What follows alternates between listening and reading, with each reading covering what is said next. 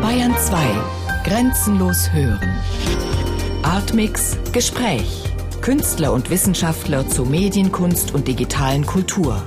Immer freitags ab 20.30 Uhr im Hörspiel Artmix.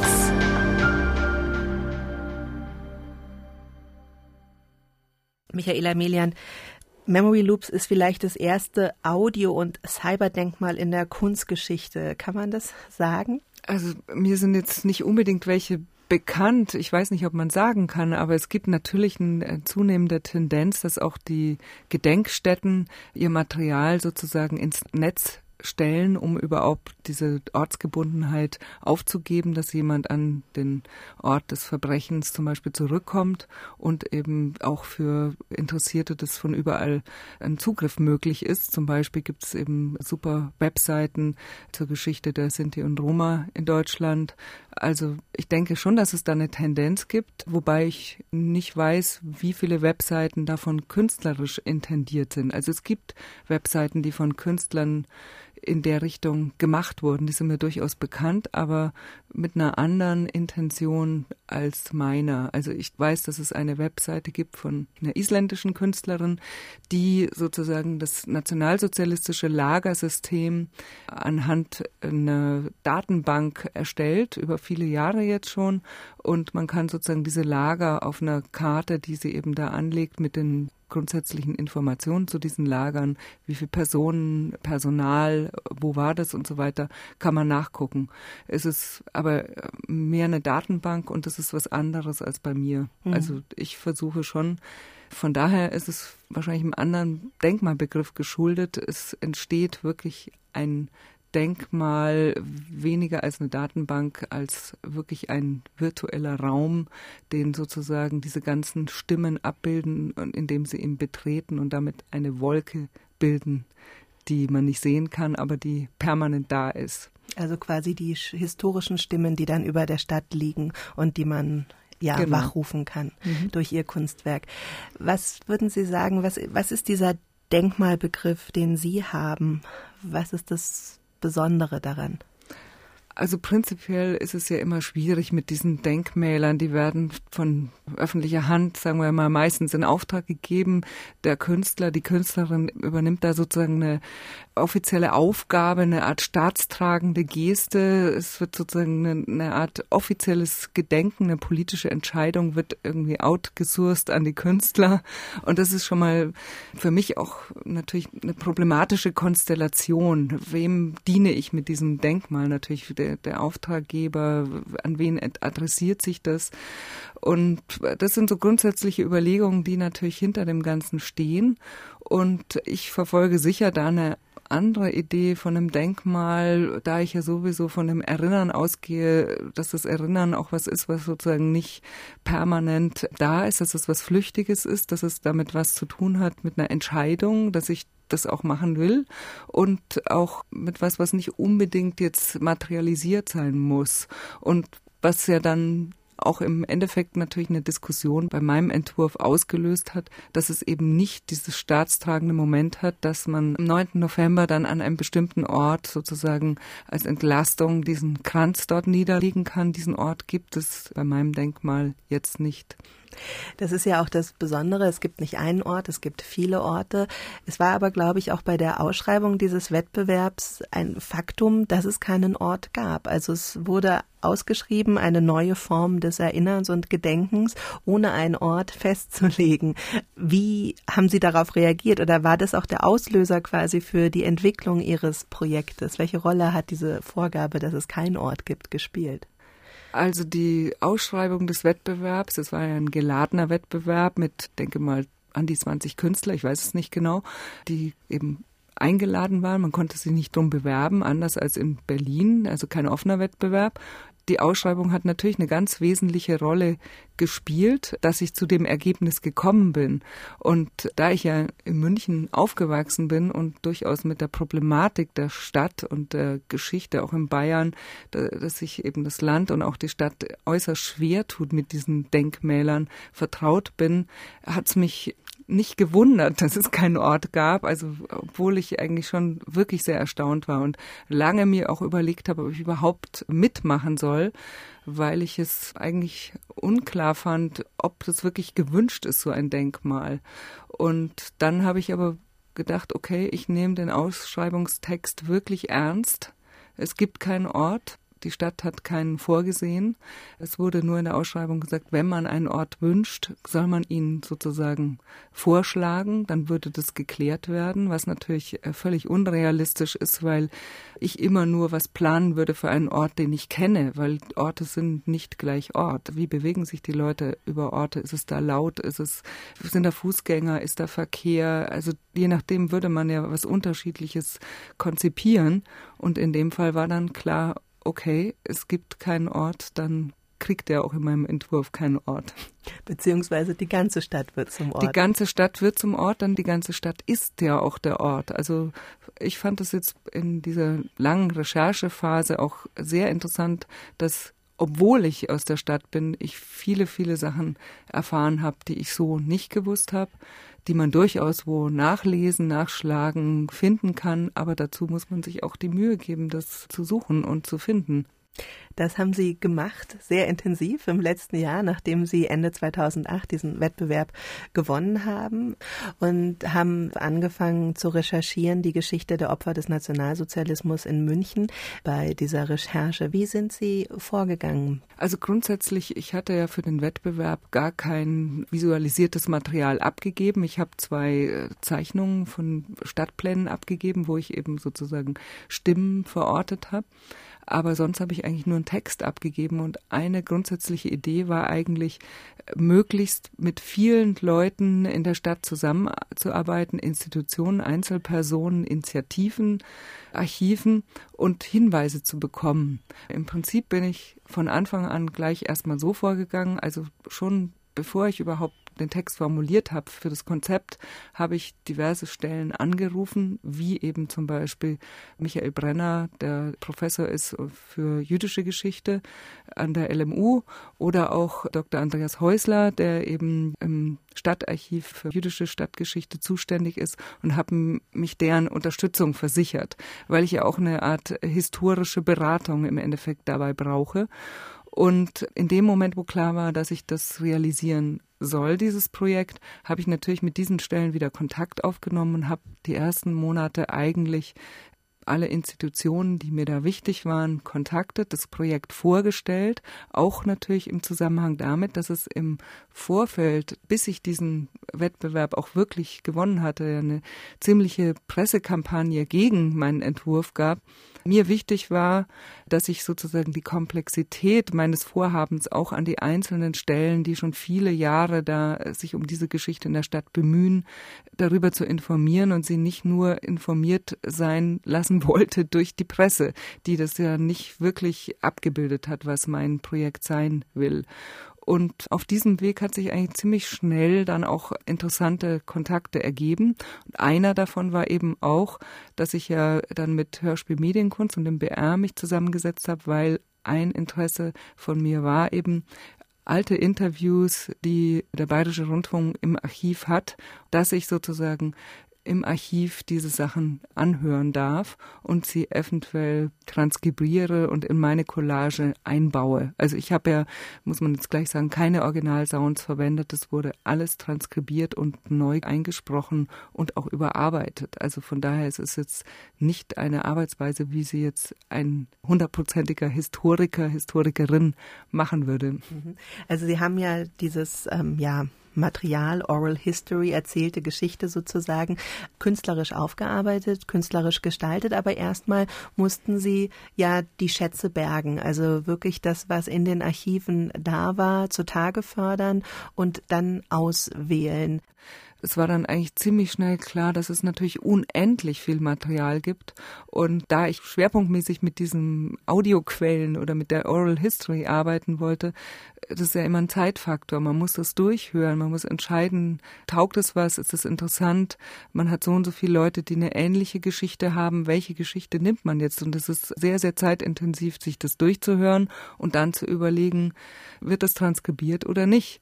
Und auf dem Weg dorthin sind natürlich viele, viele Sachen transkribiert worden, die dann gar nicht ins Manuskript einfließen konnten. Das ist natürlich immer so. Aber Dadurch haben wir einen sehr großen Schatz gehoben. Und es kommen natürlich viele Sachen aus dem Stadtarchiv, weil das war mir schon im Vorfeld bekannt, dass das Stadtarchiv München mit vielen Zeitzeugen, die nicht mehr in Deutschland wohnen, die nach Deutschland zurückkommen, sei es wegen irgendwelchen Veranstaltungen in Dachau oder auch in der Stadt München, wird versucht, mit den Leuten ein Interview zu führen. Und diese Interviews, die 20, 25 Jahre alt zum Teil sind, sind dort archiviert auf irgendwelchen Kassettenrekordern, die unterschiedlichsten Tonträger sozusagen. Und die haben wir ausgewertet, also schwerpunktmäßig. Dann aber genauso gibt es ein Archiv im Dachau in der Gedenkstätte, wo eben die Häftlinge am Anfang sich selbst interviewt haben, weil niemand ihre Geschichte hören wollte. Und da gibt es ein großes Archiv eben an alten Videoaufnahmen oder auch Tonquellen, was man anhören kann, was zum Teil schon transkribiert ist, aber nicht digitalisiert wieder, was wieder eine Schwierigkeit für uns bedeutet, weil man es wieder neu abtippen muss, was man haben will. Also diese Quellen waren sehr wichtig. Und dann eben auch zum Teil Privatpersonen, die viel Recherche geleistet haben, wie eben Dokumentarfilmerinnen zwei, die mir sehr viel geholfen haben, Katrin Seibold und Heike Brettschneider. Also eine unendliche Menge von Leuten, die einen mit Material versorgt haben. Aber das heißt also, Sie haben sozusagen Tausende von Schicksale recherchiert im letzten Jahr und das kann man aber ja eigentlich auch nicht alleine machen. Sie müssen ja schon auch ein Team gehabt haben, oder? Als es losging, war es so, es kam auch durch den Kontakt mit Professor Brenner eben für jüdische Geschichte. Wir hatten dann ausgemacht mit Professor Brenner und Professor Baumeister für äh, bayerische Geschichte eben, habe ich eine Infoveranstaltung gemacht an der LMU im Historikum und habe eben nach Leuten gesucht, die mitarbeiten. Und daraufhin haben sich mehrere gemeldet, also Geschichtsstudentinnen, Studenten, aber eben dann auch ist es so ein bisschen weitergesagt worden. Es haben einige Leute mitgearbeitet, die schon Magister fertig haben, an der Promotion sitzen, aber eben aus dem Themenbereich kommen. So hat sich das so rumgesprochen. Aber es haben auch ganz junge Studenten mitgemacht, die sich einfach nur dafür interessieren, weil es ja die unterschiedlichste Qualität von Arbeiten gab. Also insgesamt waren es zwölf Leute, die mir bei der Recherche geholfen haben. Wir haben halt ein regelmäßige Treffen gehabt, wo wir uns ausgetauscht haben und Arbeitsbereiche vergeben haben. Es gab zum Beispiel eine nicht mehr Studentin, die hatte eine Hospitanz hier am BR gemacht, kann sehr gut recherchieren. Die ist für zwei Monate im Staatsarchiv verschwunden und hat immer nach meiner Maßgabe Sachen gesucht, die es einfach nur als Akten, Polizeiakten, Gerichtsakten und so weiter gibt.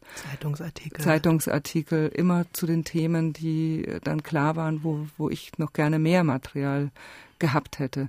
Und so wurden als Schwerpunkte vergeben. Eine Studentin hat sich mit der Euthanasie beschäftigt und jeder hat eben auch ein Thema, wo er schon dazu gearbeitet hat oder eben sich dafür interessiert hat, gesucht. Also die erste Stufe kann man sagen von dem Projekt war sozusagen, dass Sie als Managerin auch die Geschichte erstmal aktiviert haben wieder. Also sie haben ganz viele Leute dazu gebracht, das Material hervorzuholen, lebendig zu machen, zur Verfügung zu stellen. Und dann der nächste Schritt sozusagen war, dass sie ausgewählt haben, dass sie entschieden haben, welche Schicksale sie herauspicken und wie sie die dann künstlerisch umsetzen. Das war ein ganz schwieriger Prozess. Also auch mit der Findung, welche Form wähle ich sozusagen für die Stimmen. Und was mir eigentlich von Anfang an klar war, dass ich möglichst nicht die Leute vorstellen wollte, dass jeder sozusagen seine Identität behält in dem Projekt, was ja normalerweise die Geste jetzt des Historikers ist, der Historikerin, dass man den Opfern sozusagen ihre Biografie zurückgibt, was in dem Fall zu schwierig gewesen wäre, weil ich habe eher nach exemplarischen Geschichten gesucht, wo die Leute, die dann erzählen, eigentlich für alle sprechen. Und diese Geschichten werden dann an bestimmte Orte gelegt, dass es sozusagen nicht zu privat nur ist, sondern es gibt eben bestimmte exemplarische Erzählstränge. Und dadurch war die Entscheidung, fallen Namen weg. Es erscheinen ab und zu Namen, wenn die Leute aus ihren eigenen Unterlagen vorlesen, ihren Deportationsbericht zum Beispiel vorlesen oder ihre Nachricht, steht halt ihr Name drin. Dadurch erfährt man auch, wer die Person ist, die da spricht, aber oft eben auch nicht. Und das ist sicher eine ganz prinzipielle andere Arbeitsweise, als die Historiker machen würden. Und ich würde auch immer darauf bestehen, dass ich natürlich Künstlerin bin und mir auch Freiheiten erlaube, mit dem Material umzugehen. Also sowohl Sachen wegzulassen, die ich auch dann in dem Zusammenhang nicht wichtig finde, oder eben auch einzugreifen zum Teil in die Sprache, was eben zum Beispiel auch so war, dass eigentlich kein Dialekt jetzt gesprochen wird. Auch in den Besetzungslisten war die Idee eher, also es gibt ein paar Schauspieler, die sind, sagen wir mal, Mitte 40. Es gibt, es gibt aber auch eine Reihe, die sind sehr, sehr jung, um eben auch diesen Unterschied so abzubilden, aber keiner spricht explizit Dialekt. Also ich wollte nicht, dass es so ein lokal Kolorit kriegt, obwohl man bei einigen durchaus hört, dass sie von hier sind. Also man muss sagen, Sie haben einzelne Schicksale herausgegriffen und haben die dann künstlerisch bearbeitet und haben dann in Textform die wieder von Schauspielern einsprechen lassen. Also Sie haben sie auch sozusagen verfremdet. Es werden die einzelnen Geschichten von Schauspielern eingesprochen und die Passagen, zum Beispiel Zeitungsartikel, Gerichtsakten etc., werden von Kindern dazwischen eingesprochen und die Schicksalspassagen sind unterlegt mit Soundspuren noch zusätzlich, die sie auch als Musikerin komponiert haben dafür.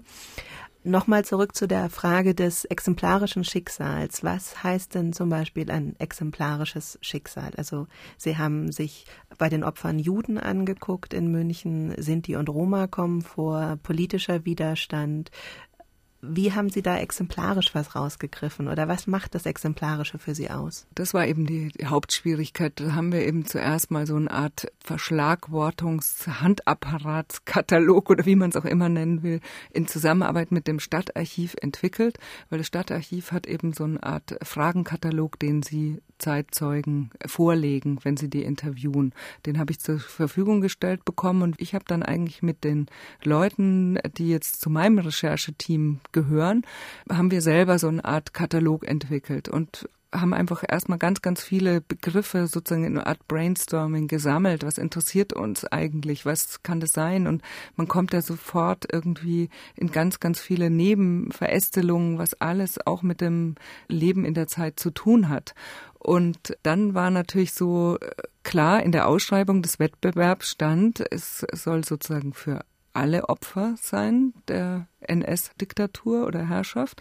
Es soll aber keine Nivellierung der Opfergruppen erfolgen und Täterbezüge dürfen nicht vernachlässigt werden. Also das stand beim Paragraph 2 oder sowas in der Ausschreibung drin. Das heißt Täterbezüge? Täterbezüge habe ich jetzt in meinem Fall so verstanden, dass durchaus Namen genannt werden können, was ich auch gemacht habe. Aber im Prinzip war es klar, für mich auch als Auftrag, dass man natürlich Opfergruppen, die bisher so in der Wahrnehmung nicht vorgekommen sind, wie jetzt die Opfer der Euthanasie oder der Zwangssterilisation oder Sinti und Roma oder auch Homosexuelle, wo die Aktenlage ganz, ganz schlecht ist, dass das natürlich ein wichtigen Anteile auch hat. Und exemplarisch heißt jetzt in dem Fall, dass es natürlich, wenn man jetzt mal zum Beispiel in jüdischen Opfern bleibt, unheimlich viele Geschichten gibt und dass ich dann halt natürlich entscheiden muss, welche Geschichte nehme ich jetzt. Und das war sehr, sehr, sehr schwierig, weil natürlich jedes Schicksal irgendwie anders ist und in seiner Komplexität auch ganz persönlich und berührend. Aber ich habe natürlich irgendwie entscheiden müssen. Es muss vorkommen, die Geschichte, die sozusagen zum Tod führt, in die Deportation, die Geschichte, die in die Ausreise führt, die Geschichte von den Leuten, die nach 45 wieder hierher kommen und jüdisches Leben wieder hier leben wollen, sich irgendwie mit einem Deutschland arrangieren. Diese ganzen Geschichten müssen irgendwie abgebildet werden. Es müssen alte Leute, es müssen junge Leute, es müssen arme Leute, es müssen reiche Leute vorkommen. Und es war sehr schwer, das zu entscheiden, weil jedes Mal, wenn man sich dann für eine Geschichte entschied und die andere rausgenommen hat, hatte man das Gefühl, jetzt hat man diese Geschichte oder diese Person wieder dem Vergessen übergeben sozusagen. Das ist einfach eine schwierige Entscheidung gewesen. Aber gleichzeitig, indem Sie es so anonymisiert haben, haben Sie quasi versucht, eine Zwischenschicht zu schaffen zwischen anonym und personalisiert die mhm. dann auch exemplarisch für alle anderen steht. Genau, das war die mhm. Idee, weil ich ja gar nicht alles abbilden kann.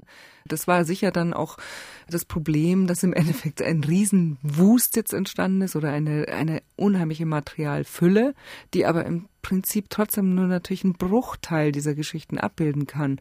Und im Vorfeld hatte ich ja eigentlich gedacht, ich komme da mit fünf, sechs Stunden klar. Und jetzt ist es natürlich deutlich mehr geworden, weil ich überhaupt sonst gar nicht überhaupt diese Komplexität an Verbrechen, an unterschiedlichen Geschichten, an Bezügen, Ortsbezügen, Institutionsbezügen und so weiter gerecht werden kann. Im Zentrum von Ihrem Kunstwerk steht ja diese Website memoryloops.net und dort finden sich alle Tonspuren, die Sie aufgenommen haben in Zusammenarbeit mit dem Bayerischen Rundfunk von Schauspielern haben einsprechen lassen. Aus fünf von diesen 300 Tonspuren wurden aber auch Hörspiele entwickelt, fünf Hörspiele insgesamt. Und das erste Hörspiel zum Beispiel erzählt die Geschichte von den Grube-Brüdern, wenn ich jetzt den Namen sozusagen verraten darf. Warum haben Sie zum Beispiel sich für diese beiden jüdischen Brüder entschieden? Was ist deren Geschichte und was finden Sie daran interessant? Also erstens mal ist mir die Entscheidung in dem Fall sehr leicht gefallen, weil die beiden in München leben, auch noch, und sind sehr aktiv beide in der Zeitzeugenarbeit und haben eben eine super interessante Geschichte und eine sehr exemplarische Geschichte. Und ich habe eben beide persönlich interviewen können. Und ich bin auf die beiden gestoßen, weil sie eben viele Interviews schon gegeben haben.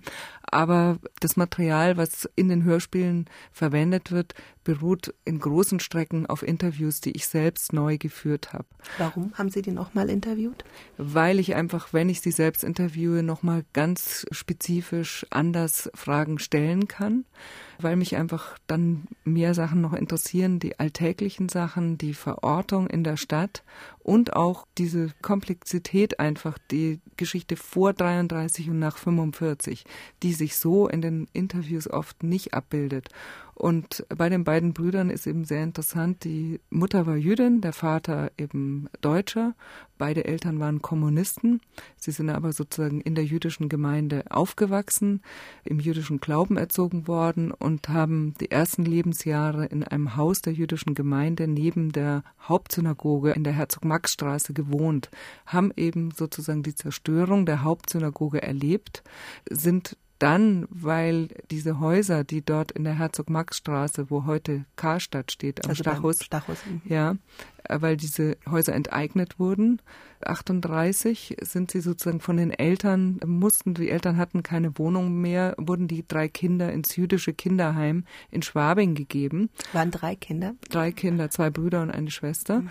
Und sind sozusagen die nächsten Jahre im jüdischen Kinderheim in München erzogen worden während des Nationalsozialismus. Als das jüdische Kinderheim dann aufgelöst wurde, weil die meisten Kinder deportiert wurden und in Kaunas umgebracht wurden, wurden, sind äh, die beiden Grube-Brüder mit ihrer Schwester, mit ein paar anderen Kindern durch sämtliche Münchner Deportationslager gewandert. Diese Kinder, die damals 1945 war der eine Bruder 15, der andere 13. Also sie haben ihre ganze Kindheit sozusagen in Lagern in München verbracht, bis sie dann 44 nach Theresienstadt deportiert wurden und 45 wieder nach München zurückkamen, nachdem alles vorbei war und haben dann dort wieder die Schule besucht und hier eine Ausbildung gemacht und leben seitdem in der Stadt und kommen eben aus einem kommunistischen Arbeitermilieu. Das ist keine normale äh, Biografie. Und das ist eben sehr interessant, weil sich da sehr viele Geschichten sozusagen in diesen beiden Biografien sozusagen abbilden.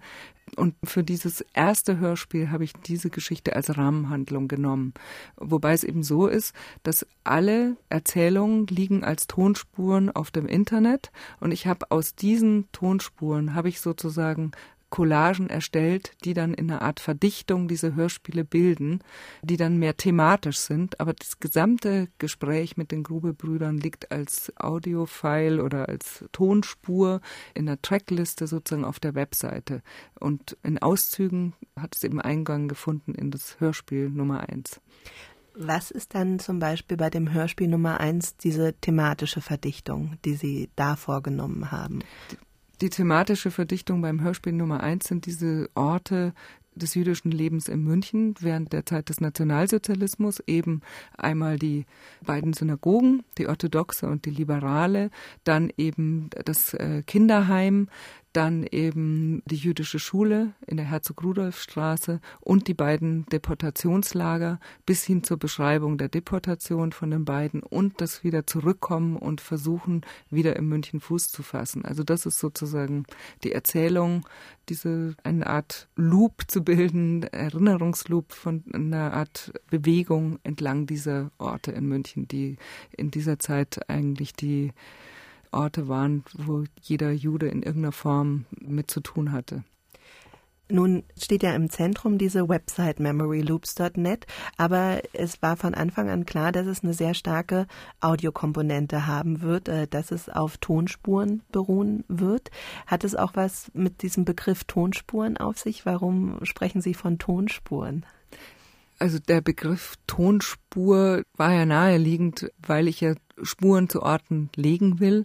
Alles, was ja mit dem Begriff Audio zu tun hat, ist ja flüchtig und ist nicht fassbar. Wir brauchen also sozusagen ein Speichermedium und dadurch bin ich auf die Website gekommen. Die Website ist eigentlich eine Oberfläche, hinter der sozusagen als Speichermedium, nicht mehr in Form einer Schallplatte oder einer CD, diese ganze Audiomaterial gespeichert ist. Und eine Grundformulierung in der deutschen Sprache, alles was mit Ton zu tun hat, dazu gibt es diese Tonspur. Auf dem Magnetband wird eine Tonspur gespeichert. Und der Begriff hat mir in dem Fall eben sehr gut gefallen, weil es eben ja Audio-Tonspuren sind, die eben aber auch Spuren zu Orten legen oder Spuren auch von Leuten hinterlassen. Also man hat sozusagen diese Doppeldeutigkeit des Begriffes. Jeder, der sich das anhört, begibt sich sozusagen auf die Spuren von bestimmten Geschichten, die in München passiert sind.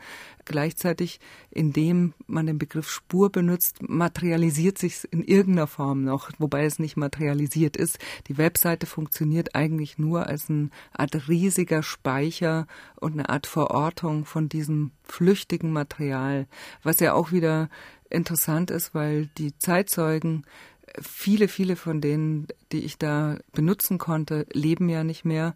Einige leben noch, die ich ja zum Teil selbst treffen konnte, was wirklich wunderbar war, die mir das alles gerne gegeben haben, weil sie eben auch, weil sie in hohem Alter sind, viele sind schon über 90 und genau auch wissen, dass sie nicht mehr lange ihre Geschichte erzählen können. Welche Erfahrungen hat denn bei der Umsetzung dieser Tonspuren, der Inszenierung von diesen Geschichten Ihre bisherige Arbeit mit Hörspielen wie Föhrenwald oder Speicher für Sie gespielt oder auch Ihre Vorbildung als Musikerin? Es spielt natürlich eine Rolle, dass ich solche Sachen schon gemacht habe, ich weiß, dass ich das kann und dass mich das auch interessiert, diese Form der künstlerischen Recherche, die eben auch ganz vielen Nebenwegen dann folgt, die vielleicht so normale Historiker, Historikerinnen vielleicht nicht so verfolgen würden, die ganz andere Schwerpunkte haben, sondern dass es mir dann schon um so einen anderen Aneignung von Geschichte auch geht. Also in, im Zusammenhang auch mit einem Kunstbegriff, dass ich ja auch als bildende Künstlerin sehr oft ins Museum gehe und sich viele Arbeiten für mich immer erschließen über auch, was erzählt mir die Kunst über den Zeitraum wenn ich jetzt ein Bild aus der Renaissance habe zum Beispiel, was haben die Leute da an? Was erzählt mir das über das Soziale damals? Und ich denke, dass ich da eine Form entwickelt habe. Das reizt mich auch, dass durch diese Benutzung von Oral History oder auch Beschreibungen von Leuten, auch mit diesem Unvermögen, das ja jeder von uns hat, bestimmte Prozesse, die ihm auch nahegehen, in Wort zu fassen, damit zu arbeiten, kommt auch eine gewisse Intensität eben zustande es sind so viele Stränge, die man verfolgen könnte, weil es ja ein unglaublich komplexes Kunstwerk ist. Also wie gesagt, es gibt diese Website, wo man Tracklisten zu einzelnen Orten oder zu Geschichten nachhören kann, die man zueinander in Beziehung setzen kann. Also die Geschichte der Grubebrüder zum Beispiel oder der Edstraße als Beispiele. Es gibt die Hörspiele und es gibt auch in der Stadt kleine Schilder, auf denen kostenlose Telefonnummern sind und dort kann man die jeweilige Tonspur zu dem jeweiligen Ort übers Handy auch erfahren. Genau, es gibt eben sozusagen eine Festnetznummer. Also ich gehe mal davon aus, dass die meisten Leute eine Flatrate haben. Also kann man eigentlich sagen kostenlos. Und es wird an 60 ausgewählten Orten der Stadt, wie eben Polizeipräsidium, aber auch ganz normale Adressen, wo vorher mal ein jüdisches Geschäft war zum Beispiel oder Sachen passiert sind, Behörden, Ministerien, werden diese Schilder angebracht sein und dort kann man sozusagen einen extra dafür produzierten Track in einer überschaubaren Länge anhören, weil man kann man jetzt von niemand erwarten, dass er sich 20 Minuten in den Stadtraum stellt und sich was anhört. Das ist auch ja nicht die Tonqualität, die jetzt vielleicht schön wäre. Also wichtig ist eigentlich, dass diese Hinweise das Projekt in einer gewissen Weise sichtbar machen in der Stadt und auch verorten natürlich und dass die Leute immer wieder auf diesen Hinweis stoßen und dann zu Hause oder wo auch immer im Computer auf diese Webseite gehen können und äh, sich mit dieser Webseite eigentlich spielen können. Bei der Webseite ist natürlich schon wichtig für mich gewesen, dass es nicht funktioniert. Da kann ich jetzt nicht eingeben Euthanasie oder was weiß ich Sinti und dann werden mir alle Tracks angezeigt, die damit zu tun haben, sondern es ist eigentlich ein abstrakter gezeichneter Stadtplan, den man eigentlich schon erkennen kann und wo diese Tonspuren als Symbole liegen. Und wenn man eine bestimmte Tonspur anklickt und anhören will, dann hat die als Bezeichnung Bezeichnung eigentlich nur den Straßennamen. Und man erfährt nur in dem Moment, wo man zuhört, worum es überhaupt geht. Und das finde ich eigentlich auch wichtig dabei, dass in gewisser Weise auch diese Orte, die ja ihre Geschichten in sich tragen, dass denen auch sozusagen dieses Geheimnis auch bleibt, dass es einerseits eine, vielleicht eine Tätererzählung gibt von einem Polizisten, was der da erlebt hat. Gleichzeitig liegt daneben vielleicht die Tonspur von einem Opfer oder ein Zeitungsartikel über den Vorfall. Und so kann man sich selber im Endeffekt diese Geschichten zusammenbauen. Es liegen auch Sachen nebeneinander, die gar nichts miteinander zu tun haben, außer dem Zeitfenster und äh, um einfach diese Vielschichtigkeit klar zu machen. Und es wird sozusagen dadurch Tausende von Möglichkeiten oder unendlich viele Möglichkeiten geben, sich das anzueignen, das Projekt. Und das war mir auch wichtig, dass es immer wieder ein Überraschungsmoment ist, weil wenn ich jetzt in der Bezeichnung der Tonspur schon drin hätte, was dort erzählt wird, dann gibt's ja immer diese Reaktion, ach, kenne ich schon, wird das und das sein und dann hört man da nicht genau zu. So muss man sich erstmal richtig, kann man sich überraschen lassen. In einer gewissen Weise war die Idee der Programmierung schon, wie auch ein gutes Computerspiel funktioniert. Ja, ein sehr, sehr berührendes, sehr komplexes und beeindruckendes Computerspiel oder sagen wir lieber Kunstwerk in dem Fall ein, ein Denkmal, was ja wirklich auf ganz vielfältige Weise Stimmen wieder zu Leben erweckt auf eine künstlerische Art und Weise. Also sie haben sowas wie eine Soundwolke kreiert, die sowohl an Orten der Stadt liegt, die übers Radio ausgestrahlt wird, die aber auch gleichzeitig im Internet, im Computer vorhanden ist und nicht nur in München, sondern auf der ganzen Welt abgerufen werden kann. Also es ist eine sehr faszinierende Soundwolke oder ein Rhizom, um es mit Deleuze Gatterie zu sagen. Also ganz viele ja transversale Verbindungen gibt es dort. Nun ist es sehr faszinierend, wie Sie das geschafft haben, Geschichte lebendig zu machen auf diese Weise. Aber, wie Sie vorhin auch schon sagten, Sound ist was sehr Flüchtiges. Wie ist denn der Bestand von diesem Denkmal garantiert? Also es ist ja nicht in Stein gehauen, sondern es sind flüchtige Sounds, die auf Digitaltechnologie beruhen, die sich auch ständig erneuert und verändert. Also für welche Ewigkeit ist Ihr Denkmal konstruiert?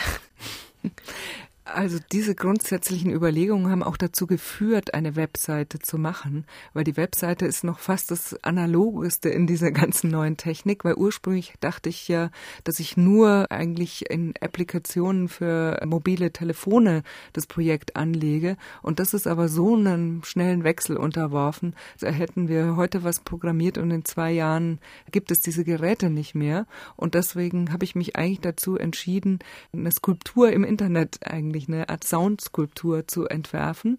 Und ich denke mal, dass das Internet als größte Bibliothek oder auch Erinnerungsarchiv bestimmt Bestand haben wird in Zukunft. Und es hängt natürlich jetzt an dem Interesse der Stadt München, die ja der Auftraggeber und im Endeffekt der der Besitzer dieses Denkmals jetzt sein wird, so wie die Stadt München im Winter irgendwelche Springbrunnen das Wasser abdrehen muss und in Holz einrüsten muss und im Sommer muss der Rasen gemäht werden oder sowas, so muss dieses Ding natürlich auch betreut werden. Und das wird man sehen. Und äh, interessanterweise ist es ja in dem Fall so, je mehr das vielleicht Aufmerksamkeit erregt, desto mehr wird auch natürlich ein Traffic auf dieser Webseite stattfinden und werden sich Folgekosten ergeben, wo man nicht weiß, was es dann bedeuten wird in Zukunft. Aber ich denke mal, das könnte schon Bestand haben. Also wenn alles schief geht, kann man immer noch aus dem Material irgendwann eine DVD machen und eine große CD-Box, aber wird wahrscheinlich keine CDs mehr geben und sie sozusagen in die Archive stellen. Mhm. Also angedacht ist und ich hoffe, dass sich das auch realisieren wird, was von mir immer eine Idee war und was die Stadt München jetzt auch aufgegriffen hat, dass in dem neu geplanten NS-Doku-Zentrum es irgendwo eine Ecke oder was auch immer, eine räumliche Situation geben wird, wo ein Computer steht, wo man das Projekt darstellen kann, wo das vorgestellt wird. Und es wird ja sowieso in diesen Münchner Institutionen, also wie Lehmbachhaus, Jüdische Museum, Stadtmuseum, NS-Doku-Zentrum, Villa Stuck und so weiter, wird es MP3-Player zum Ausleihen geben mit diesen fünf Loops, die ja als Hörspiele auch gesendet werden. Und von daher gibt es eine permanente Präsenz zumindest an diesen kleinen Geräten im öffentlichen Raum. Jetzt mal gucken, wie die Wartung dann läuft. Das kann ich alles nicht absehen. Aber vom Prinzip ist es wirklich unbefristet für die Ewigkeit gedacht. Von meiner Seite ja. Das ist ja immer so. Es gibt ja viele Denkmäler, wie man jetzt im Osten sieht, wo der Lenin geschleift wird. Also das hat ja immer mit der politischen Situation und auch dem Willen der Politik zu tun, ob man so ein Denkmal weiter will. Das liegt nicht in meiner Hand. Mhm. Jetzt ist es jedenfalls erstmal da. Es ist in der Welt sozusagen. Die Stimmen sind wieder da. Sie haben insgesamt daraus ja auch, wie gesagt, fünf Hörspiele gemacht, die wir jetzt hier senden. Und es gibt ein sechstes englisches Hörspiel. Es gibt auch 175 englischsprachige Tonspuren. Warum diese englische Komponente noch dabei? Warum war Ihnen die wichtig? Also im Konzept hatte ich immer schon angelegt, dass ich einen Teil davon in Englisch übersetzen wollte. Und je mehr ich davon gemacht habe, desto wichtiger fand ich das auch, dass ein guter Anteil davon Englisch sein muss, weil eben viele Touristen in die Stadt kommen und auch viele Leute, die nicht mehr in Deutschland leben, auch Nachkommen von Opfern, die vielleicht kein Deutsch mehr können, auf dieses Material nur Englisch zugreifen können. Und das war ein großer Teil der Produktion, auch ein sehr schwieriger, weil meine Idee war, dass alle Texte möglichst von denselben Schauspielern gesprochen werden wie die deutschen Texte. Und es sind ein paar Leute noch eingesprungen, nachdem nicht alle so viel Material in Englisch sozusagen lesen konnten und wollten. Und es ist jetzt eben so, dass diese Englischspuren eindeutig alle einen deutschen Akzent haben, was mir eben wichtig war, weil wieso soll ich einen Native Speaker aus Amerika oder England Münchner Opfergeschichten lesen lassen? Denn selbst die Leute, die emigriert sind, wissen wir alle, Albert Einstein hat bis zum Tod einen wahnsinnig deutschen Akzent gehabt und den wollte ich nicht verstecken. Dadurch kriegt das Material auch was sehr Interessantes, wie sich die deutschen Schauspieler durch die englischen Texte mühen müssen. haben sie aber sehr toll gemacht. Ja, Sie haben auch nicht nur tolle Schauspieler, sondern Sie haben auch tolle Kinder gehabt, also Laien, die ähm, vor allen Dingen alle Akten und Zeitungsartikel und Gesetze zum Beispiel zur Judenverfolgung oder so vorgelesen haben. Eine sehr berührende Passage zum Beispiel von der Synagoge ausgegeben, wie man sich zu verhalten hat, wenn man den Gottesdienst besucht, äh, wird auch von einem Kind vorgelesen, wo einerseits beschwichtigt wird, man muss keine Angst haben und andererseits werden die Besucher aber sehr gewarnt, was sie alles nicht machen sollen und wie man eigentlich nicht entdecken soll, dass sie in die Synagoge gehen. Das liest ein Kind vor. Warum die Entscheidung, diese ähm, bürokratischen oder öffentlichen, offiziellen Texte von Kindern lesen zu lassen. Ja, dieses Material ist ja eigentlich sozusagen die Oberfläche die diese ganze Gewalt eigentlich abbildet. Und dieses Material sehe ich als ein Material, was eigentlich in die Schulbücher auch gehört und was Wenn es ein Erwachsener liest, hat er natürlich gleich eine bestimmte Tendenz, das zu lesen. Und ich wollte sozusagen diese Sprödigkeit dieses Materials auch ausstellen, indem die Kinder sich sozusagen da auch durchquälen müssen durch dieses Amtsdeutsch, durch die Zeitungsartikel, dieses Begreifen, was da überhaupt steht, das versteht man sehr gut akustisch, indem Kinder eben auch begreifen müssen, was sie da überhaupt lesen. Und die Ansage war schon, ich wollte eigentlich Kinder haben, die in der Regel 12, 13 sind, also kurz vom Stimmbruch, die Jungs, damit sie aber schon ein bisschen Ahnung haben, was überhaupt zu der Zeit passiert ist, weil natürlich in diesen Verlautbarungen oft eine unglaubliche Brutalität versteckt ist, die wirklich schwer zu lesen auch ist. Das war dann schon auch ein bisschen schwierig in der Regie mit den Kindern auch erstmal Vorgespräch zu machen. Hat jemand mit dir die Texte durchgegangen? Hat dir das jemand erklärt? Wie die Kinder überhaupt auch in einer sehr unbefangenen Art auch brutale Texte lesen, weil sie auch stolz sind, dass sie im Rundfunk einen Text vorlesen dürfen und es gar nicht an sich ranlassen, was sie da überhaupt lesen. Und das gibt eine große Spannung, diesem Material. Und man hört als Zuhörer, Zuhörerin ganz anders zu, wenn eben diese Brechung auch stattfindet. Nun kann man vielleicht sagen, dass Sie in den letzten ja, fast zwei Jahren sehr intensiv in der Zeit zwischen 33 und 45 gelebt haben, sind eingetaucht in die Geschichte. Was war das für ein Erlebnis für Sie selber? Wie war die Auseinandersetzung als Künstlerin nochmal mit diesem Schreckensjahrzehnt der deutschen Geschichte? Gab es bestimmte Entdeckungen, die Sie neu gemacht haben? Gab es bestimmte Erlebnisse, die man so nicht erwartet hätte? Also es gab auf jeden Fall viele Sachen, die ich entdeckt habe, die ich so selber, obwohl ich in München aufgewachsen bin, nicht gewusst habe. Die Begegnung natürlich mit den zum Teil sehr, sehr alten Zeitzeugen war unglaublich berührend. Das Material ist natürlich vieles sehr schlimm.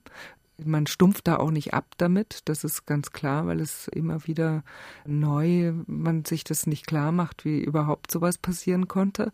Gleichzeitig ist es aber so, dass es so viele Parallelen auch in die Gegenwart gibt, also von was mich eben besonders interessiert, so Marginalisierung, Ausgrenzung, äh, schleichende Prozesse von Gewalt, dass es eben sehr interessant war, sowas auch abzubilden oder auch von Leuten zu hören, wie sie überhaupt damit zurechtkommen, wie sie sowas erlebt haben, wie sie sozusagen äh, heute leben.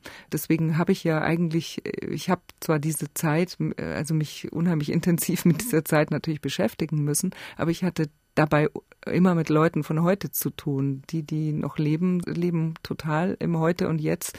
Diese ganzen alten Leute sind super versiert im Internet unterwegs, sehr in dieser ganz neuen Technologie unterwegs, haben alle ein Handy. Das ist alles sehr faszinierend. Genauso die Archive denken nach, wie geht Gedenken heute? Was kann ich machen, dass ich sozusagen, wenn die Zeitzeugen nicht mehr da sind, wie kann ich das Material sprechen lassen? Es sind sehr viele interessante aktuelle Diskurse damit verbunden.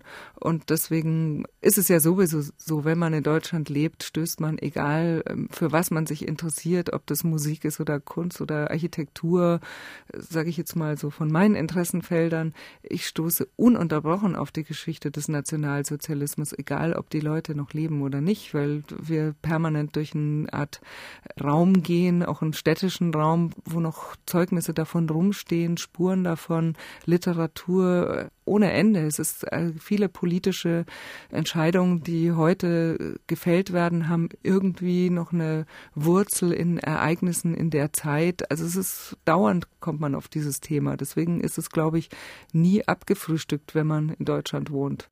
Sie sagten gerade Parallelen oder auch politische Entscheidungen heute, die noch mit damals zu tun haben. Was sind es zum Beispiel für Parallelen? Also eine Parallele wäre jetzt ganz klar, zum Beispiel die ganze Diskussion eben um Euthanasie, ob ich eben sozusagen, was ist lebenswertes Leben, was nicht. Also solche Diskussionen werden in Deutschland sicher anders geführt werden als woanders, weil hier Gesetze gemacht wurden und Ärzte natürlich hier Erfüllungsgehilfen von der Politik waren. Und genauso kann man das jetzt zum Beispiel bei Sinti und Roma sagen, also Ausgrenzungen, die ganz im Alltag stattfinden, wie geht man sozusagen mit Leuten um die, was weiß ich, der Normalbürger, Bürgerin hier als anders empfindet. Wie schafft man das zusammenzuleben? Wie schafft man das zu akzeptieren? Und diese komischen Prozesse, die damals ja auch nicht anders abgelaufen sind, äh, dass man jemanden nicht hat mitspielen lassen, die gibt's heute genauso. Und sie haben bloß wohin geführt, was hoffentlich so nicht mehr passiert. Aber das ist eben interessant, das abzubilden, dass es oft in diesen ganz alltäglichen Situationen eigentlich losgeht. Gehen Sie jetzt eigentlich anders durch die Stadt? Gehen Sie anders durch München nach diesen zwei Jahren intensivster Recherche zu unterschiedlichsten Orten? Ja, ich muss schon aufpassen, dass ich nicht die Leute sozusagen äh, nerve, weil ich überall, wo ich rumfahre, fällt mir ein, was ich hier für eine Geschichte gefunden habe. Hier war ein Fall von Rassenschande, hier war früher das. Das hat mich eine Zeit lang auch ein bisschen belastet, dass ich sozusagen durch die Stadt fuhr und nur noch diese Orte gesehen habe, weil es natürlich auch ganz lange für mich ein Problem war, wo lege ich diese Stimmen hin, wie mache ich das, wie ordne ich die zueinander, komponiere ich schon sozusagen eine fertige Erzählung und das hat eben dann auch zu der Entscheidung geführt, wie ich es jetzt gemacht habe, weil ich eben auch diese Geschichten, die sozusagen alle unterschiedliche Richtungen nehmen oder auch Wege gehen, dass ich die nicht sozusagen als fertig anbieten wollte, nicht immer sozusagen ein bestimmtes Gesetz zu einer Person kombinieren, dass schon dann klar ist, wie erzählt wird hier, sondern dass es eben immer wieder neue Möglichkeiten gibt, das zusammen zu lesen sozusagen. Wenn wir nochmal abschließend uns die Medien angucken, mit denen Sie gearbeitet haben, ist sehr, sehr interessant. Also es gibt die analogen Orte, auf die sich Ihre Kunst vor allen Dingen jetzt bei Memory Loops zum Beispiel bezieht. Es gibt analoge Orte in der Stadt. Mit dem Handy kann man dort was abrufen, Stimmen abrufen aus der Vergangenheit, mit dem Audioguide. Es gibt im Internet die Website, auf der alles gespeichert ist. Sie selber haben es dann nochmal in Hörspiele weiterentwickelt, haben viel mit Hörspiel gearbeitet in der Vergangenheit, haben aber auch mit Dia-Projektoren zum Beispiel noch bei Föhrenwald 2005 gearbeitet, also zu einer Zeit der digitalen Revolution, wo sie dann eher ein analoges Medium noch benutzt haben. Also sie sind auch immer so eine Grenzgängerin zwischen analog und digital. Würden Sie sich selber denn als Medienkünstlerin bezeichnen? Ich meine, das kommt jetzt darauf an, was man als Medium versteht, weil für mich ist auch genauso ein Medium, einen Bleistift zu nehmen.